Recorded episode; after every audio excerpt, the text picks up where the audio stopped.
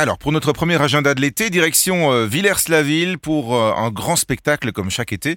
Ça va commencer euh, bientôt, hein, le, le 11 juillet, dans 10 jours donc. C'est Frankenstein qui est à l'honneur cette année. On va en parler avec l'un des organisateurs, c'est Patrick Delongret. Bonjour Patrick. Bonjour Philippe. Alors, venir mettre Frankenstein dans les ruines de Villers-la-Ville, c'est... Ouh, ça, c'est mélanger Oui. l'eau et le feu, le, le bien et le mal. Exactement. Il y a une forme de paradoxe puisque là, on va jouer dans un lieu hautement spirituel, Ouais. euh, un thème qui finalement est relativement contradictoire à, euh, au fait que, bon, dans la, religion chrétienne, ben, C'est Dieu qui crée la vie.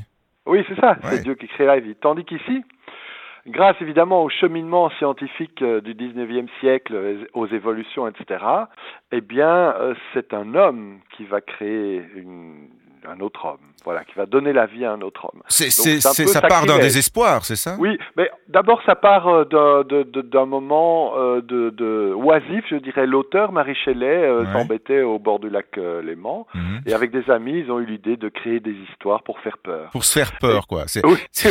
un, divertis- un divertissement de riches oisifs. Exactement. Ouais. Si ce n'est que les autres euh, sont partis se balader et finalement il n'y a qu'elle qui a écrit cette œuvre qui quand même est devenue un roman tout à fait mythique hein, dans la littérature. C'est un, c'est un des romans très importants de la littérature romantique.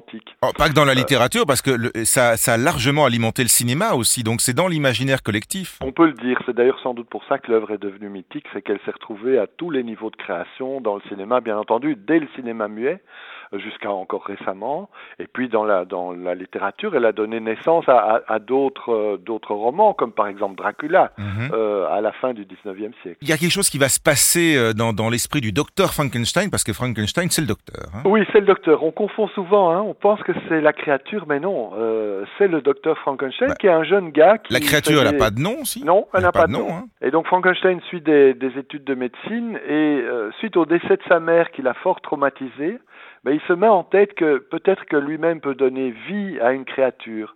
Donc euh, il, il, il assemble euh, par, par différents morceaux humains, il assemble une nouvelle euh, créature, une nouvelle personne.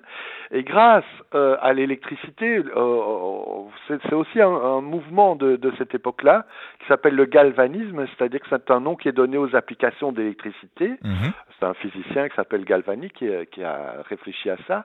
Et donc le jeune Victor Frankenstein va saisir l'opportunité de, de, de, de la foudre, de l'orage, pour donner vie euh, à cette créature. Et cette créature va à ce moment-là tout à fait l'échapper. Bon, lui échapper, lui va se rendre compte qu'il a fait quelque chose qui est peut-être un peu Ouais. monstrueux.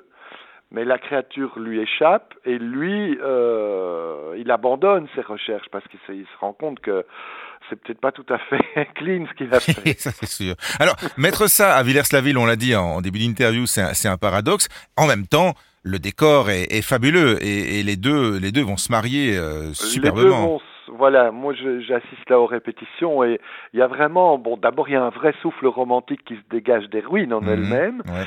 et, et euh, intégrer Frankenstein au cœur de cet endroit, ça donne une force vraiment euh, incroyable. D'autant que on en fait une, une vraie grosse production avec trois décors, donc le public va se déplacer de part en part de l'abbaye de Villers-la-Ville.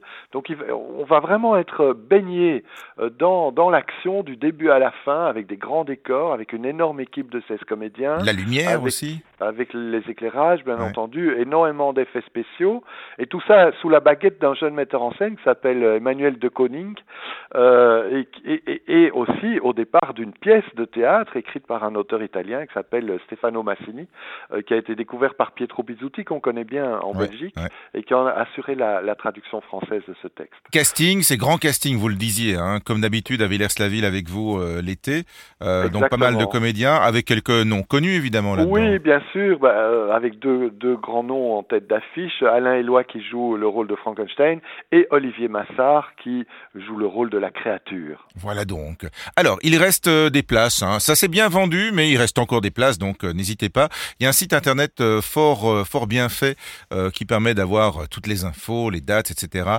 Les reports éventuels, si jamais il devait y en avoir. C'est facile, hein. c'est Frankenstein 2013, c'est ça? Oui, frankenstein2013.be, Mhm. facile à retenir.